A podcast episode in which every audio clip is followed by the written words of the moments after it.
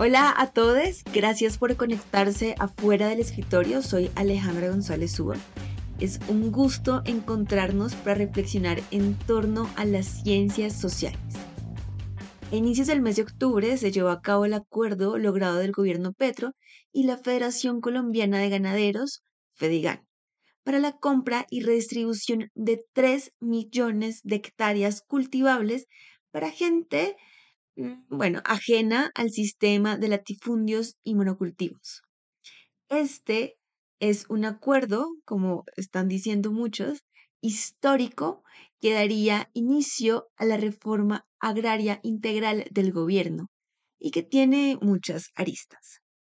Para eso hemos invitado el día de hoy al profesor Rigoberto Rueda Santos, profesor del Departamento de Historia de la Facultad de Ciencias Sociales de la Pontificia Universidad Javeriana. Rigoberto, buenas tardes. Buenas tardes eh, a todos los que nos escuchan. Un saludo.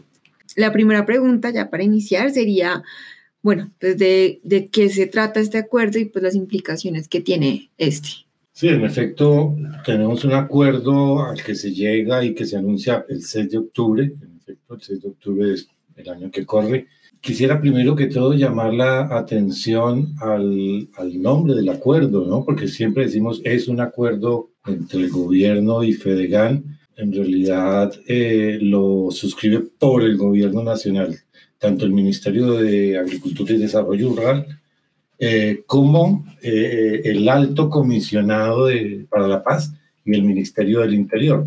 Yo creo que eso ya da cuenta de la dimensión y de la apuesta que el gobierno actual está haciendo. Y por otro lado, pues efectivamente la Federación Nacional de Ganaderos, que pasa lo mismo. Tenemos una, un protagonismo con José Félix Lafori, pero realmente eh, el acuerdo se hace con la actual junta directiva de FEDEGAN, 22 directivos, la actual junta además que termina este año ese papel, eh, y que pues tiene un vocero muy representativo, pero que pues es todo el gremio ganadero que tiene pues, expresiones en todo el país el que está suscribiendo el acuerdo. Y quería llamar la atención porque el acuerdo se llama para la materialización de la paz territorial. Mm, sí. Y creo que ahí hay una ambición ya eh, planteada de nuevo, ¿no? Creo que, porque esos encabezados, digamos, dicen eh, cuáles son las coordenadas, ¿no? Quienes por parte del gobierno lo suscriben ¿cómo se llama? Eh, para la materialización de la paz territorial. Y el, el, objeto específico es la compra directa de tierras para la construcción de la reforma rural integral. Creo que esos puntos eh, eh, son importantes porque incluso en su encabezado el acuerdo menciona como objetivo común, tanto de FEDEGAN como de las representantes del gobierno nacional, la paz total la dignificación de la vida de los colombianos, la convivencia y el desarrollo con equidad. Son, digamos, por lo menos signos importantes del sentido de lo que de la apuesta gubernamental. Creo que eso sería en principio punto de partida. Sí, en cuanto a esto, ¿no? Como crear la paz, hablamos del primer punto del acuerdo de paz, habla del campesinado y el territorio. Esta, esa reforma integral, si habla, si está hablando, si está siendo consecuente con eso con ese primer punto. Sí, en efecto, ese es el marco, ¿no? El, el acuerdo de paz de 2016. Ese, eh, bueno, realmente el punto, pues, sabemos, se suscribe, es el primer punto de los cinco del acuerdo final de, de, de La Habana, pero eh, aunque suscrito en el 2012, como el, era, no está acordado, nada está acordado hasta que todo esté acordado, digamos que es de 2016. Em, en efecto, eh, eh, el acuerdo, el primer punto del acuerdo habló de eh, reforma rural integral. Y es una, la pregunta pues es, es complicada, pero en, pues obviamente se hace en este marco y sí obedece, digamos, a uno de los primeros objetivos o propuestas, más bien objetivos que se trazaba el acuerdo en ese punto de la reforma rural integral y era la titulación. Y va en ese camino, sin duda, el acuerdo. Y en ese sentido creo que hay, digamos, correspondencia, desarrollo, continuidad y más bien continuidad o, o, retomar los acuerdos porque sabemos que en el último periodo presidencial pues eso quedó básicamente congelado. Entonces, desde el punto de vista de la intención, sí.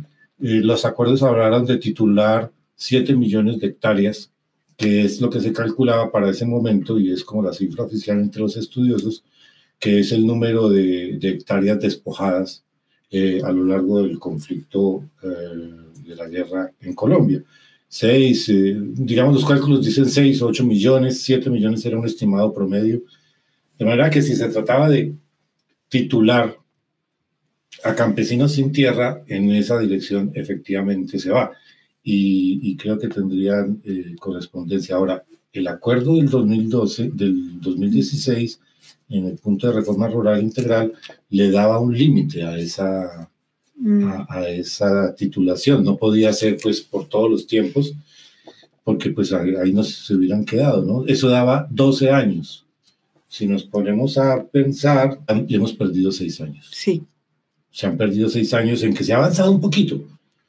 Digamos, si se le crea algo a las cifras del gobierno anterior, el gobierno Duque avanzó en, la entrega, en la titulación, perdón, de unas 900 mil hectáreas, pero incluso las cifras son no oficiales porque no, no está eh, claro en el propio ministerio cuál es la, la, totalidad. El gobierno anterior habló de haber entregado 900 mil hectáreas. La meta de este gobierno fue en principio unos 3 millones de, eh, eh, hectáreas mm, por titular. Eh, la, la, previsión inicial era más o menos unas 500 mil hectáreas por año para ir avanzando en esa, en esa etapa, en esa tarea, pues, y entonces encontraría que sí hay cierta correspondencia, por supuesto. Bueno, ya que hemos hablado del acuerdo del 2016 y, y todo eso de la reforma, yo quisiera irme un poco hacia atrás, a que se nos dijera la antigua reforma agraria, qué fue esta reforma del INCORA, todo esto que ocurrió, también para hacer un paralelo con esta nueva, para, para contextualizar y para qué debilidades tenía esa reforma y que no puede pasar en esta. Digamos, la legislación agraria tiene varios momentos en Colombia, pero, pero por supuesto, eh, una de las más importantes es la legislación de 1961, la que crea el INCORA, el, Instituto Colombiano de Reforma Agraria, y que es eh, la primera ley de reforma que se plantea el problema de la distribución y el acceso a la tierra. De todas maneras, esa ley del programa de reforma agraria de los años 60 tenía eh, varios programas, no era solamente un tema de titulación o de entrega de tierras. Había otros programas como los distritos de riego, que eran dirigidos sobre todo a la agricultura comercial, que por los años 60 era muy importante. Estamos hablando de algodón, arroz, ese tipo de, cultivos comerciales a los que se les... Eh, eh, una de las líneas, uno de los programas de la reforma agraria era crear como infraestructura de riego y eso se llamaron distritos de riego. Es un programa que después del INCORA y en la nueva institucionalidad se ha mantenido. Pero bueno, está, ese es un punto. Eh, cuando Felipe, eh, antes Felipe Arias fue ministro de Agricultura, eh, se vio favorecida la finca del Ubérrimo por un distrito de riego, casualmente, por supuesto. Es un programa que todavía existe. Entonces, dentro del INCORA hay varias líneas. No solamente se trató de distribución de la tierra o de titulación de baldíos, estaba también programas de colonización y todo esto, ¿no? Eh, la evaluación en general de toda la gente que trabaja y que ha estudiado el, el, tema de la reforma o de, sí, de la ley 135 de 1961 es que se quedó corto a las expectativas desde el principio. Fue una, una ley que anduvo muy a pasos lentos, eh, que recuerda mucho el gobierno de Carlos Llera Restrepo, que había sido como senador uno es el que había presentado la iniciativa en el gobierno de su primo Alberto Lleras Camargo, pero ya como presidente, don Carlos Lleras trató de impulsar la, la forma agraria en 1968 con la creación de la Asociación Nacional de Usuarios Campesinos, la ANUC. Eso funcionó, pero pues no funcionó como ellos preveían, subordinada al gobierno nacional, a los partidos tradicionales. Rápidamente la ANUC se independiza, actúa autónomamente y termina entonces con estos procesos importantes de en 1971 sobre todo de toma de tierras y de iniciativas eh, muy coordinadas a nivel nacional en este sentido. De manera que después de la experiencia de la NUC hay un freno en el país sobre el tema de la reforma agraria por mucho tiempo. Hay una reacción de los terratenientes, los partidos tradicionales contra los programas de reforma agraria y eso poco a poco se dejó de hablar y, en el país se dejó de hablar del acceso a la tierra y todo eso. ¿no? Hay que esperar bastante. El, el marco más inmediato de este acuerdo del que estamos hablando, del 6 de octubre, esta es la ley eh, de la ley 160 de 1994, que es la última ley agraria eh, del país. Mm, aquí se plantea de nuevo eh, pues una combinación de elementos que tienen que ver con mercado de tierras, que es un poco en la dirección que va esta, este acuerdo. En esa ley del 94 también se habló de zonas de reserva campesina, en fin, eh, de varios instrumentos mm, que son más, más cercanos realmente, ¿no? Eh, a, la, a, la, propuesta actual. Eso yo diría por un lado. Ahora, sin duda ah, eh, se señalaron siempre varios problemas de la, del INCORA y de la titulación de tierras. Primero, pues que no fue muy extendido el programa, no alcanzó a muchas familias campesinas, pero también un poco el tema de que se vuelve a plantear ahora, que es qué tierra se compra, de qué calidad se compra la tierra, a qué precio se va a comprar esa tierra, quién determina los precios de esa tierra, cuáles son los mecanismos técnicos para definir, porque ciertamente la gente que estudió la reforma agraria de los años 60 mm, encontró mucho eso, ¿no es cierto? Que los terratenientes se deshicieron de tierras no muy valiosas, no muy no muy de muy buena calidad, se vendieron a precios por encima del valor comercial, en fin, sí hay, y me parece importante la pregunta porque apunta a problemas que en efecto ya han ocurrido y que esta sociedad y este sistema institucional ya conoce, ¿no? sobre precios, venta de tierras, de adquisición de tierras de mala calidad, que puede pasar y eso ronda, ¿no? Esa es una de las limitaciones que tendría la aplicación de este acuerdo en este momento. Sin embargo, pues eso está previsto, algunos asuntos de esto, ¿no? Se supone que se, para la compra de estas tierras, eh, bueno, primero digamos estos elementos puntuales sobre el acuerdo. No, Fedegan no vende tierras al, al, gobierno, porque Fedegan no es la propietaria de las tierras, sino los ganaderos. Se supone entonces que son ganaderos particulares, sí, convocados a través de, de Fedegan, que se supone que es una venta, dice el acuerdo, una venta voluntaria, eso es muy importante, es una mm. venta voluntaria y, y, a la vez un problema porque es una venta voluntaria que requiere de todas maneras que haya un volumen significativo de tierras para vender, porque si no, no se pueden hacer programas de titulación, tiene que ser unas extensiones considerables. Estamos hablando de terratenientes mm, ganaderos, eh, pero que... Eh, eh, para poder entonces definir eso. ¿Qué se ha dicho? Se ha dicho, el IGAC debe establecer el valor, pero nosotros tenemos problemas con los catastros. Aquí comienzan también una serie de limitaciones, digamos, para la puesta en marcha de todos estos programas, ¿no? Se ha hablado de algunas regiones en particular, departamentos como el Magdalena, regiones como el Magdalena Medio, que serían las primeras eh, regiones en las cuales serían posibles o serían viables estas compras. Se supone entonces que se va a comprar por el valor comercial, que ese valor lo va a establecer el Instituto Geográfico Agustín Codazzi, que es el que tiene, digamos, esta, esta, pero hay un problema también institucional, de capacidad institucional, de actualización institucional. De hecho, ya para finales de este mes pasado, de octubre, cuando la ministra Cecilia López Caballero estuvo en la Comisión Quinta del Senado, lo anunció. Van a traer especialistas coreanos para el tema de la de los predios y de la, del catastro para hacer eso más expedito, porque aquí hay problemas, digamos, de capacidad técnica y de capacidad institucional para este tipo de asuntos. El otro, el otro gran problema que hay es que el propio presidente Petro ha estimado en unos 60 billones de pesos el precio de esas 3 millones de hectáreas. Entonces la pregunta es, ¿de dónde va a salir ese dinero? Porque eso es muy complique. El ministro de Hacienda, profesor Ocampo, planteó la posibilidad de comprar con bonos de la nación, con bonos del tesoro. Es una discusión que se ha generado, no está muy claro cuál va a ser entonces la fuente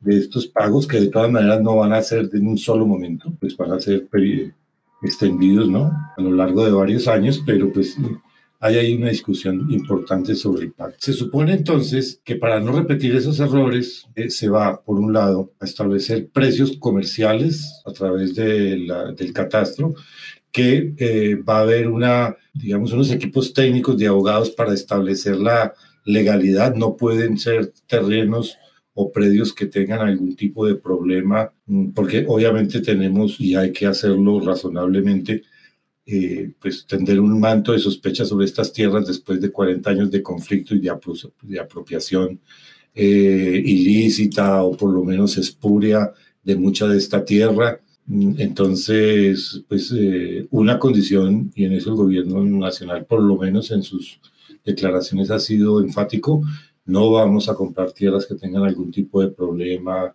de, de problemas en su titulación o en la legalidad de sus títulos y hay unos equipos para eso, o previstos por lo menos, ¿no? Previstos, ya que se logre es otro asunto. Ahora, paradójicamente, Fedegan mismo ha planteado este, ser asesor del gobierno en la compra de esos terrenos para que efectivamente se trate de tierras viables, productivas, que sean ah, propicias para proyectos productivos. Y sin duda otra cosa que es muy importante y que tanto el gobierno como hasta paradójicamente de nuevo Fedegan lo ha planteado, esto tiene que ser integral, ¿no? En el sentido de que tiene que haber acompañamiento de, de asesoría técnica, tiene que haber proyectos productivos, tiene que haber infraestructura para estas familias campesinas que garanticen comercialización y transporte de productos, en fin, tiene que haber asesoría en proyectos productivos. Estos asuntos son importantes porque, digamos, eh, volviendo a la pregunta, no se puede repetir la idea de hacer programas sociales para repartir o mantener la pobreza es lo que pasa regularmente con la política social, ¿no? Entonces, eh, sí se trata de garantizar la mayor integralidad posible a la reforma, al, paquete pues, que conlleva la compra de tierras para que en efecto pues, sea integral y, y, viabilice y haga campesinos productivos y viables, ¿no? Sí, y de esto, porque se habla esto de compra-venta y pues que hablaba usted que era eh, una problemática que fuera una venta voluntaria, pero ¿por qué no de sesiones? Es decir, como, ¿por qué no apostaron también a, a, ver esas eh, tierras que, eh, como de, estos eh, terratenientes, que también hay, hay muchas problemáticas con las titulaciones, porque no se puede hablar de eso? Sí, eso es importante también. El hecho al que hace referencia o que inmediatamente se invoca cuando uno piensa en esto de Fedegan vendiendo tierras o los terratenientes ganaderos vendiendo tierras al gobierno. Es el, es el problema primero de concentración de la propiedad de la tierra en Colombia por un lado y por el otro de los usos del suelo. ¿no? En Colombia ha sido tradicional en la estructura agraria colombiana eh, una desproporción inmensa eh, entre tierras dedicadas a la ganadería sin ser esa la vocación de esas tierras, sin ser la vocación de uso de ese suelo, de manera que tenemos más tierras destinadas a la ganadería de lo que se debería y unas tierras dedicadas a la agricultura en un porcentaje menor al que, al que su vocación indica. Debería, pues, haber más tierra dedicada a la agricultura y menos a la ganadería. Pero en Colombia eso está invertido y está en la estructura agraria desde los últimos 60 años, 70 años al menos. Eh, de hecho, los, los ganaderos, el gremio ganadero está reconociendo desde hace varios años que eh, eh, hay 37 millones de hectáreas dedicadas a la ganadería y que ellos podrían trabajar con 20 millones. Ahí yo creo que eso, y esas son las cifras que ellos mismos se plantean. De hecho, ellos han dicho, si nos va bien con la venta de estas tres primeras millones de hectáreas, nosotros vendemos lo que sea. Yo no sé si estamos, estoy tocando lo que Alejandra cita, pero quisiera decir lo siguiente. Hoy por hoy, eh, la, Federación de Ganaderos se mide a una propuesta de esta, si se suma un pacto con sus históricos sector, con un sector político que es históricamente su contendor o su contradictor, porque es que las condiciones han cambiado y justamente lo que este gobierno ya les ha garantizado es que no va a haber expropiación, sí. que no va a haber una distribución de la tierra por vía administrativa, y todo esto. Entonces, cuando le dicen compra, pues ellos, digamos, el mm. fantasma, el fantasma de la expropiación ya se ha disuelto. Ya, ya. Eso funcionó en, campaña, presidencial, pero ahorita ellos tienen la garantía de que no va a haber expropiación. Entonces, por eso hablan de venta. Pero además hay otra situación. También hay una claridad entre los grandes propietarios de tierra de que tienen tierra que ya no es rentable. Ellos necesitan salir de esa tierra también, que no están produciendo y que si se viene como, como pareciera la posibilidad de un catastro eh, eh, nacional y técnicamente definido que pueda establecer la propiedad de la tierra y que comience entonces a haber una progresiva obligación de pago de impuestos sobre estas tierras que hoy están pagando muy poco o no pagando impuestos, pues eso se va a volver inviable. Y entonces, en realidad, los ganaderos tienen primero la garantía de que no va a haber expropiación y segundo, tienen la necesidad de salir de un poco de tierra o de mucha tierra que no necesitan. Cuando uno lee el gremio, eh, las publicaciones de los ganaderos, por ejemplo, lo encuentra muy claro, y es que ellos desde hace bastante, al menos desde 2010 están hablando de la necesidad de sistemas de ganadería, digamos, más intensivos, más sostenibles, y han hablado desde hace bastantes, al menos un poco más de una década, de sistemas silvopastoriles. Ellos saben que tienen que modernizar su producción y tienen que dar un paso a la sostenibilidad, que la ganadería extensiva tampoco es rentable y que ese modelo ya nos va digamos, se juntan varios asuntos. Los ganaderos necesitan deshacerse de tierra que les sobra porque están apostando a modelos más intensivos en la producción, no extensivos como, los, como la ganadería actual, eh, y modernizar el, con sistemas silvopastoriles. En eso han sido enfáticos los ganaderos desde hace bastante tiempo, un poco más de una década, insisto. De manera que esta reforma agraria, si uno quisiera, no tiene la connotación de la tiene la, no tiene la misma connotación de una como fue la ley 135 de 1961. Aquí el gobierno está hablando de reforma agraria, sí, efectivamente, pero a partir de titular tierras de devolver tierras de incautadas al narcotráfico y todos estos elementos, de organizar baldíos. Entonces, no es propiamente mm, un programa de reforma agraria que busque la redistribución de la propiedad actual. No está discutiendo la estructura de la propiedad territorial actual. Por eso tiene el beneplácito del sector de los propietarios, en este caso los ganaderos. De hecho, ya las, la misma ministra y se ha, planteado ahí en algunos sectores de la prensa que hay, algunos terratenientes de la SAC estarían también interesados en vender. Y al parecer, eso dice la ministra, eh, lo decía en la comisión quinta eh, a final de octubre, que incluso ha habido donantes o, o gente que ha ofrecido tierra voluntariamente por fuera pues de, la coordinación de FEDEGAN, que quisiera también ofrecer al gobierno tierras para la venta. Entonces hay una coyuntura especial ahora, ¿no? Pero no es una ley de no es una reforma agraria en el sentido distributivo de, de disolver la gran propiedad, digamos, de manera eh, legal, pero eh, de arriba hacia abajo, vertical, si no se trata de un asunto más voluntario, de un mercado de tierras que se activa, donde los ganaderos van a ofrecer algunos predios y el gobierno estimará la conveniencia de comprarlos con el fin de distribuirlos y titularlos. Y bueno, eso es una pregunta tal vez también muy amplia. ¿Es posible que las tierras sí lleguen al campesinado eh, desplazado, al que despojaron, y, que en realidad se llegue a, a esta paz total? Yo entiendo, o creo que deberíamos todos entender esta política de reforma, de reforma agraria como parte de un sistema, como un elemento de una política, de una política comunal, como una de las estrategias de paz total. O sea, no es el inicio de la paz total, es uno de sus elementos y como es uno de sus elementos, debe estar articulado, integrarse y acompañarse y debe ir de la mano al ritmo ritmo de otros elementos. Tal vez uno de los más importantes tenga que ver con lo que se avance en la negociación con las estructuras armadas actuales, ¿no? Va a tener mucho que ver con lo que tanto se o sea, cómo se garantiza que se aclimate esta reforma rural y que la gente pueda tener eh, acceso efectivo a los predios, que no vaya a temer retaliaciones por los antiguos propietarios cuando se trata, por ejemplo, de predios que se le han decomisado al narcotráfico narcotráfico, en fin. Sabemos que todos los problemas y vicisitudes que ha tenido las familias que han retornado hasta ahora en todas estas en todo este escenario anterior, de manera que hay unos factores muy importantes que van a incidir. Y entonces, por eso yo pienso que la reforma rural es un elemento de una política general de paz total que debe complementarse, digo, con lo que se avance en la negociación para desmovilizar tanto estructuras del paramilitarismo como eh, estructuras de guerrilla, ¿no? Para las estructuras de guerrilla está hablando el gobierno pues de procesos de paz propiamente, de, de negociación política para su desmovilización y de acogimiento a la justicia cuando se trata de estructuras del narcotráfico pues, asociadas al narcotráfico, en fin.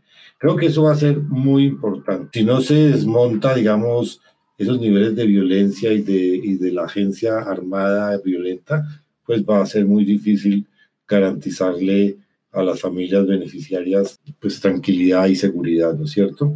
De manera que eso depende mucho de los avances que integralmente tenga la paz total. Hablando de todo esto que desde pues, las tierras, ganadería y pues el conflicto, mm, los vínculos territoriales pues están rotos, ¿no? Por, eh, por esto que he dicho del conflicto armado y que tiene varias, varias escalas, desde el exilio, el destierro, eh, fracturas ecológicas, comunitarias.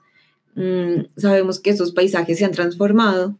Muchas veces estas tierras, eh, los ríos han sido desviados, se han convertido incluso también en fosas comunes. Eso también es una, una parte importante para ver, porque si eh, también se han vuelto, si, si, hay cuerpos allí, si hay fosas comunes, si hay personas desaparecidas, también son terrenos a los que deben pues que se deben mm, intervenir también han sido contaminados. Entonces, ¿cómo va a ser que estas tierras sí sean em, las idóneas para el campesinado y que no haya como este conflicto eh, pues más amplio?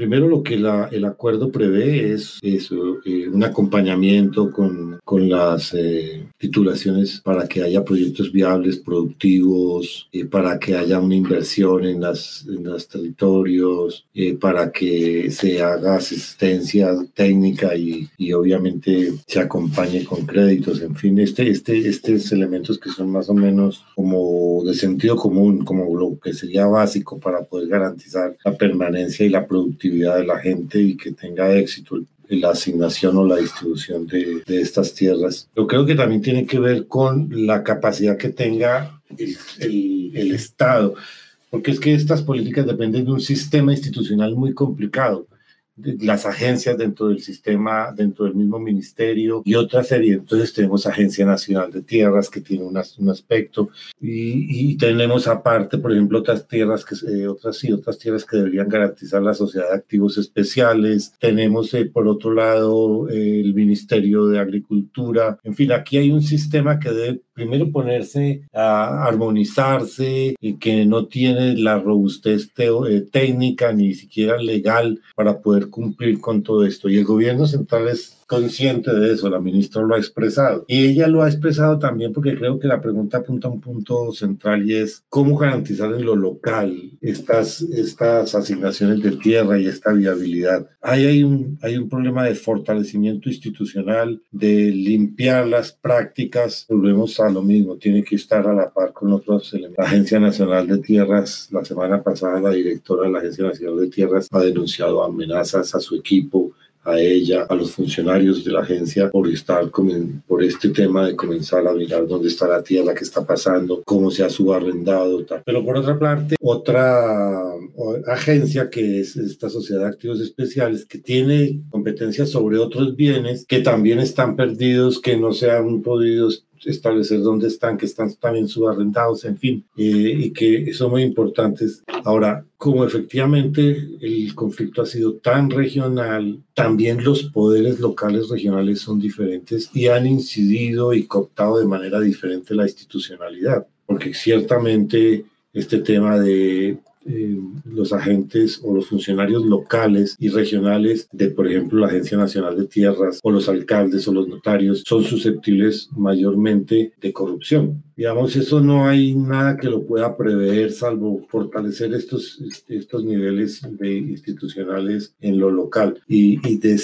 digamos, desarticular esa influencia que tradicionalmente ha tenido el poder regional y local en estas autoridades, en estos representantes de las agencias en esos niveles local y regional, va a ser una tarea muy difícil, porque eso está muy consolidado, ¿no? Efectivamente las regiones son distintas, los conflictos son distintos, los ámbitos de poder, pero en general donde ha habido concentración de tierras de manera espuria, ilegal, eh, eso ha contado con el concurso de funcionarios locales y regionales. Desmontar eso desmontar esas articulaciones, esas redes, pues va más allá de cualquier intención política, ¿no? Allí tiene que haber un, proceso mucho más determinado y más focalizado. Digamos, hay un nivel general nacional donde se traza la política, pero aquí cualquier cosa tiene que hacerse pensando en las regiones, en la diversidad, en las particularidades y en los nudos tan complejos y tan largamente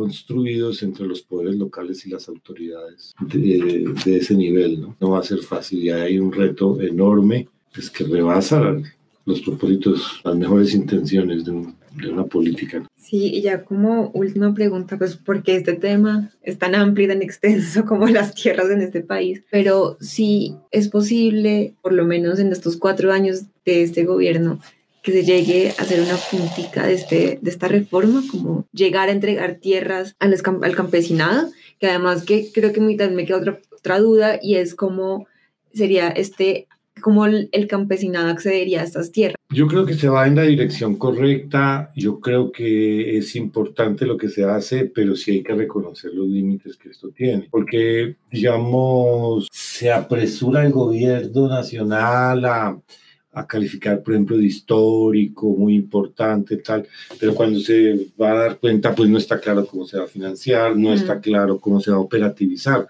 La ministra misma ha dicho, no, pues necesitamos como un periodo especial mientras van desarrollándose competencias legales para que toda la institucionalidad funcione armónicamente hacia este propósito de la reforma rural. De verdad que no es que esté fácil, pero creo que se va en la dirección correcta y la importancia de este periodo es que mueve, visibiliza los problemas, está moviendo esos amarres, esas redes, esas, esos em, elementos de cooptación que se venían configurando y que venían pues atrasando todo. Digamos, hay un status quo alrededor de la propiedad territorial, que es muy importante, y eso no se va a desmontar de una manera, de un momento a otro, porque lleva configurándose mucho tiempo. Esa, ni siquiera eh, la estructura de la propiedad territorial en Colombia ni siquiera es fruto de los 40 o 50 años del conflicto armado reciente. Digamos, eh, esas estructuras de propiedad son mucho más largas, podría uno establecerlas incluso desde final del siglo 19. De manera que es una tarea también complicada, son entramados más densos de lo que uno cree. Creo que con lo que uno se tiene que quedar es que va en la dirección correcta y por supuesto esto necesitaría mucho más tiempo de desarrollo institucional, de más políticas. Tiene que ir, como insisto, acompasado de problemas como el catastro multipropósito, de otra serie de políticas. Ahora tenemos una institucionalidad que está de espaldas a todos estos propósitos, porque no se avanzó nada después del 2016 de los acuerdos y eh, la institucionalidad agraria no está hecha para responder a la necesidad de la reforma agraria y la distribución, ni para el catastro multipropósito, ni para que los propietarios de la tierra paguen impuestos. De manera que hay que también entender cuáles son los alcances, las posibilidades y los límites, ¿no? Entonces, una, no, no, una cosa es pensar con el deseo y otra con la realidad posible. Porque si uno solo piensa con el deseo, pues va a sentirse muy frustrado al final de los tres años o cuatro que quedan. Eso requeriría entonces, por ejemplo, continuidad con un nuevo gobierno, porque no se va a hacer nada si no tenemos un gobierno que en el siguiente periodo vaya en la misma dirección, que profundice estas políticas, que las sostenga, que las mantenga. Eso va a ser fundamental en el tema agrario y en todos los temas pero creo que está bien y la función ya es importante. Yo creo que uno no puede, digamos, sentirse pesimista porque se va a lograr poquito. De hecho, ya hay un anuncio y en mil, suponiendo que el gobierno Duque en efecto haya eh, titulado, pero para ahorita, para el 15 de noviembre, pero eso está ya anunciado y la ministra dice que eso está ya, es un hecho, 680 mil hectáreas se van a titular por la Agencia Nacional de Tierras. O sea, eso ya es un paso, o sea, sobre eso ya se anda y son 680 mil. De manera que puede que no se logre la totalidad, que haya dificultades, pero ese es el rumbo, esa es la ruta. Yo creo que eso uno no lo puede desestimar. Pero si uno no piensa con el deseo, pues eh, creo que va a ser menos frustrante la distancia entre lo que uno quisiera y lo que pasa pero se han desnudado cosas, se ha desnudado una institucionalidad que no sirve para la reforma, se ha desnudado este tema de la sociedad de activos especiales, ¿no? cooptada por los propios narcotraficantes, administrada por ellos mismos, los generales de la policía beneficiados de, de estas eh, propiedades decomisadas, en fin. Solo el destapar eso es ya yo creo que un avance, yo creo que uno tiene que ver eso también críticamente. Y creo que se avanza, eh, solo poner el tema solo así obviamente haya una conveniencia estratégica, económica y política de Fedegan, pero tener un gremio que ha sido históricamente enemigo del acuerdo de paz, que se opuso a las negociaciones, que se opuso al acuerdo, que llamó a votar por el no, que ahora esté por lo menos abrazando, así sea retóricamente, ¿no es cierto?, el compromiso con una paz total. Y yo creo que ahí eso no es menor no es menor. Mismo la FORI decía en algún momento, fue un, un, acuerdo récord, menos de un mes duraron conversando para tener el acuerdo. Claro, ellos necesitan un acuerdo de esos para vender y salir de tierra, pero de todas maneras hay un hecho político importante.